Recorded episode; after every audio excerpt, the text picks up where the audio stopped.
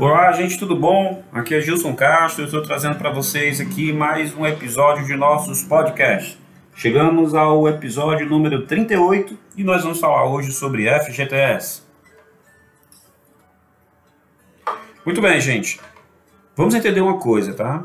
O FGTS, que é o Fundo de Garantia por Tempo de Serviço, ele existia antes da Constituição de 88, de forma é, optativa, e depois da Constituição de 88, é, essa obrigação passou a ser de forma obrigatória para todos os empregadores.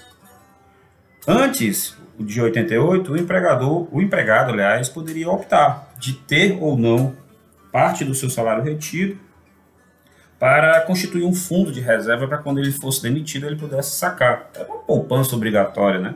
Onde a contribuição era por parte do próprio empregado. Pós-Constituição de 88, o que, que aconteceu? É, esse benefício passou, passou a ser obrigatório para todos os empregados e passou a ser custeado 100% por parte do empregador. Então vamos lá. Se você tem dúvidas sobre o FGTS, entenda uma coisa. É, quem paga o FGTS é 100% o seu empregador. Não existe desconto de FGTS sobre o seu salário, você que é empregado, tá certo? Você que é empregador, esse essa obrigação, esse imposto, né, que é chamado de fundo, ele é custeado por você e ele é um custo direto da mão de obra, tá? Ou seja, de toda a remuneração que você resolver pagar para o seu funcionário, 8% dessa remuneração você vai acrescentar para ele através de um depósito a ser feito né, em nome dele, que vai ficar correndo juros é, até ele ser demitido, é, que pode ou não ser sacado por ele quando dá a demissão, ok? Então, muito bem. Por que, que eu estou frisando isso? Porque existem empregados e empregadores que têm dúvidas sobre o FGTS. Quem paga o FGTS do funcionário? O empregador, deixando bem claro. Ok, vamos ao segundo ponto. Né? Os 8%, ele não é só sobre o salário. A lei fala que ele é sobre a remuneração. Gilson, em nome de Jesus, qual é a diferença que tem entre remuneração e salário? Ok, gente, vou falar para vocês, porque essa também é uma dúvida muito grande, até para quem faz folha de pagamento em empresas de contabilidade, em escritórios de contabilidade e em departamento pessoal. Salário, gente, é aquele que está é, na carteira de trabalho do funcionário. É aquele determinado pela lei, como é o caso do salário mínimo.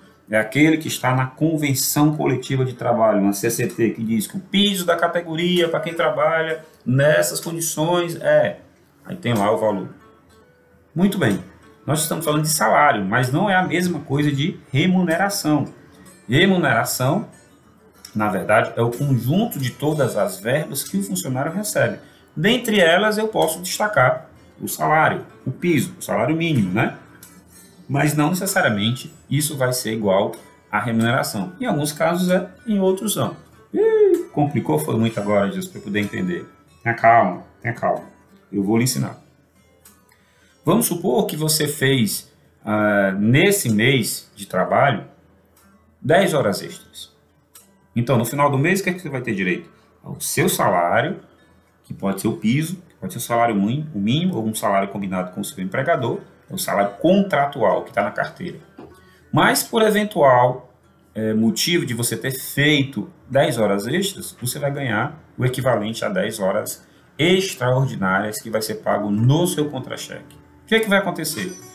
Nesse momento do pagamento da, da hora extra, o seu salário vai ser diferente da sua remuneração. Qual vai ser o seu salário? Aquele contratual que você recebe todo mês. E qual vai ser a sua remuneração? O seu salário mais as 10 horas extras que você vai receber exclusivamente nesse mês. Ok? Consegui explicar melhor? Pois bem, o total dessa remuneração, que no exemplo que eu estou dando é salário mais horas extras, esse total, sobre ele vai incidir 8%, que o empregador vai ter que pagar em nome do funcionário e não para o funcionário, vai ser depositado em uma conta na Caixa Econômica para ele, onde esse dinheiro vai ficar lá guardado até que haja a demissão do funcionário para atender os motivos legais do saque do FGTS.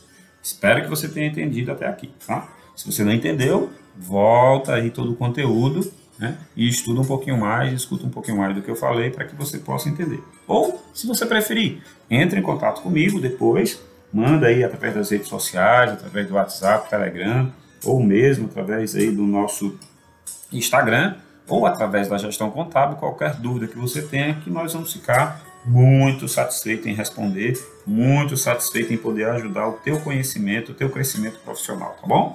Então, vamos aí adiante nesse assunto que interessa muita gente. FGTS, saiba um pouco mais sobre essas, essa obrigação. Bem, gente, para que o recolhimento do FGTS possa ocorrer, todo funcionário precisa de um número de identificação. Esse número de identificação era muitas vezes chamado de PIS, né? Existe funcionário com PIS, ah, meu número não é PIS, é PASEP. PASEP quem tem é funcionários que sejam ligados à área pública ou preste serviço a alguma, alguma é, entidade mista aí, tá? Mas geralmente se tem o número do PIS. É, devido às grandes mudanças trazidas aí pelo e-social e aos poucos, é, esse número de identificação pode ser que seja trocado pelo CPF, né? Pois bem, Enquanto isso não ocorre, o PIS, o CPF, o PASEP, o NIS, são várias nomenclaturas aí utilizadas para, cadastrar o funcionário, com base nesse número eu faço o depósito junto à Caixa Econômica Federal. Para quem entra um pouco mais na parte técnica, né, para quem faz folha de pagamento, então eu pego o total dessa remuneração, levo para um sistema chamado GFIP ou E-Social, lá vai estar tá vai ser exportado para dentro desses sistemas a minha remuneração. Sobre essa remuneração vai gerar um recolhimento de 8%, que vai ser pago pelo empregador através de uma guia específica que os sistemas vão emitir para recolhimento do FGTS. Muito bem. Deixando bem claro, tá? Como já falei em outros episódios. Procure saber qual é o regime de tributação da sua empresa, tá bom? Da empresa que você vai montar, da empresa que você trabalha, da empresa que você está trabalhando e dando consultoria. Só que tem um detalhe, tá, gente? Se tem uma coisa que é igual para todo mundo, independente do regime de tributação, independente se você tem um ou 80 mil funcionários, tá? o FGTS será sempre 8%, independente do regime de tributação ou da quantidade de funcionários que a empresa tenha. Por que, que eu estou frisando isso? Ah, Gilson, a minha empresa é do Simples Nacional. É para mim pagar FGTS? Sim. Ah, Gilson, eu tenho um, uma empresa com três funcionários. É mesmo pagar FGTS? Sim. Toda, todos os vínculos trabalhistas geram obrigação de recolhimento de FGTS. Ah, Gilson, mas eu tenho uma empregada doméstica. Também vai pagar através da guia lá do recolhimento do, do doméstico também tem o pagamento do FGTS. Não é por, com 8%, mas vai ter o recolhimento lá do FGTS, tá bom? Vamos evoluir um pouquinho, vamos falar sobre demissão. Se a demissão do funcionário for sem justa causa, o empregador deverá pagar uma multa equivalente a 50% do saldo que está depositado em nome do funcionário durante todo o período em que ele passou com aquele vínculo trabalhista. É uma multa criada, gente, há muito tempo. Essa multa já era de 40%, foi para 50%, depois baixou para 40%, voltou para 50%. Então ela vai variar entre 40% e 50% do saldo que está depositado em nome do funcionário em sua conta específica, lá, seja identificada por número de PIS, PASEP, NIS ou CPF na Caixa Econômica, Antes de demitir, eu preciso saber quanto tem lá depositado. Sobre esses depósitos, eu vou calcular um valor de 40% ou 50% e vou gerar uma guia extra, que é a multa para fins rescisórios. Tá? Se você entendeu, você vai perceber que isso é uma forma de penalizar as empresas para que elas não façam demissões constantemente. Tá? Infelizmente, funciona dessa forma e você é sim obrigado a pagar. Gente, até bem pouco tempo atrás, as demissões elas eram homologadas em um sindicato. O que é homologar uma rescisão? Né? Você pode nem lembrar mais, né? porque hoje não é mais obrigatório. De posse de uma demissão de algum funcionário, se fosse demissão sem justa causa, você tinha que pegar a, a demissão do funcionário, né, o termo de rescisão do, da, daquele contrato, carteira de trabalho e a multa rescisória do FGTS, ir até um sindicato e dizer, ó, oh, sindicato, eu não quero mais esse funcionário, veja aqui se essas se esse termo de rescisão, se essas contas, como o pessoal fala, da rescisão estão certas, para a gente poder é, validar, ou seja, para a gente homologar essa rescisão. E assim era feito. Por que, que eu estou chamando a atenção de como era feito? Porque depois da obrigatoriedade de homologar a rescisão, o que, que aconteceu? É, as decisões podem ser feitas simplesmente nas empresas. E antes o sindicato obrigava as empresas a levarem o extrato do, da conta do FGTS do funcionário em dias, ou seja, se tivesse algum mês faltando, eu era obrigado a pagar, a recolher aquele mês que estava faltando ser recolhido, gerando assim uma segurança é, de que o valor é, obrigatório pelo, pelo empregador tivesse sido pago e o funcionário pudesse sacar. Então, com o fim da homologação, as empresas já nem ligam muito para isso. Ou seja, é muito comum encontrar funcionários com vários meses de FGTS não recolhido. Isso é uma prática ilegal, isso é algo que a gente não aconselha fazer. E se tiver uma denúncia, uma fiscalização no empregador, ele vai pagar uma multa pesada por não recolher o FGTS do funcionário em dias, tá? Outra coisa muito comum de acontecer, para a gente ir caminhando aqui para o encerramento desse podcast. Existem muitos empregadores, como eu dei um exemplo aqui, ah, em um mês que você tenha feito 10 horas extras, como essas horas vão ser acrescentadas ao seu salário e isso vai gerar um recolhimento de FGTS, o que, que muitos empregadores fazem? Ei, meu amigo, eu vou pagar essas horas extras aqui por fora, eu vou pagar isso aqui de forma não oficial. Pelo amor de Deus, tá, gente? Não faça isso. O custo para você vai ser muito maior caso isso chegue até um tribunal do trabalho, caso isso chegue a ser uma denúncia e caso isso possa ser motivo de fiscalização na sua empresa. Não cometa esse essa falha. A gente está falando aqui de 8% a mais sobre um valor muito pequeno que vai variar todo mês na sua empresa. Então, opte por trabalhar de forma legal. Gente, é, vou, vou encerrar por aqui, tá? Esse podcast já está um pouco longo, mas vou chamar algumas atenções aqui de vocês para que o recolhimento do FGTS ele é uma, uma garantia que o funcionário tem para no momento da, da demissão, um momento mais traumático que ninguém quer passar, é, ele possa aí ser, ter, poder sacar esse dinheiro e passar um tempo aí um pouco menos preocupado com a recolocação de trabalho dele no mercado. Então o FGTS é uma garantia, né, como o próprio nome já diz, é o fundo de garantia do funcionário, caso o retorno dele ao, ao trabalho demore muito.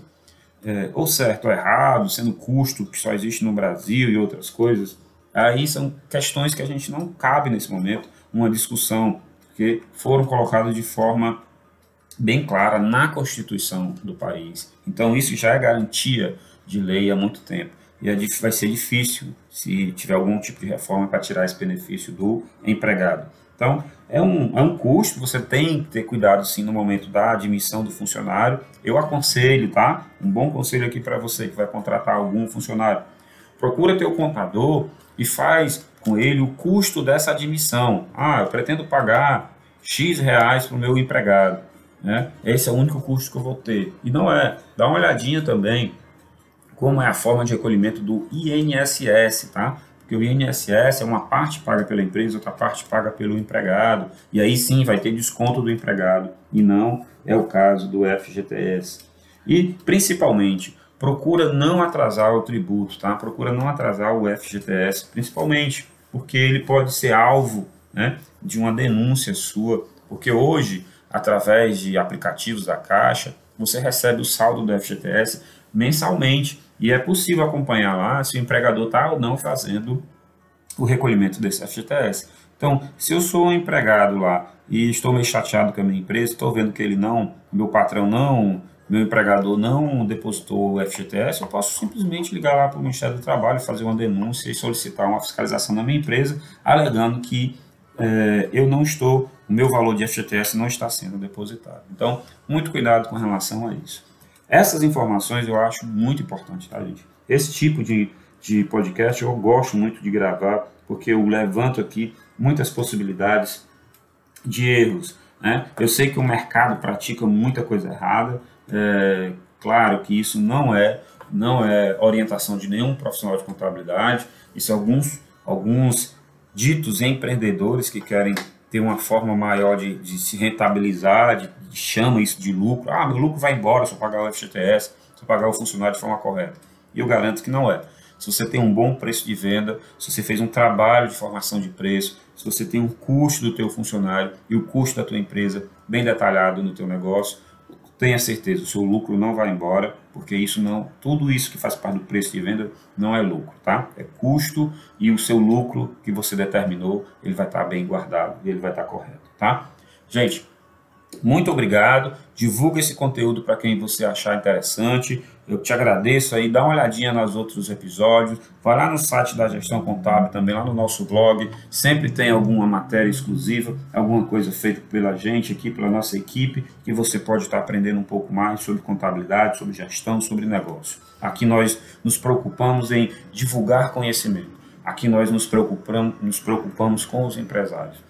Aqui na Gestão Contábil, o seu negócio tem valor. Fique com Deus, um grande abraço e até o próximo episódio.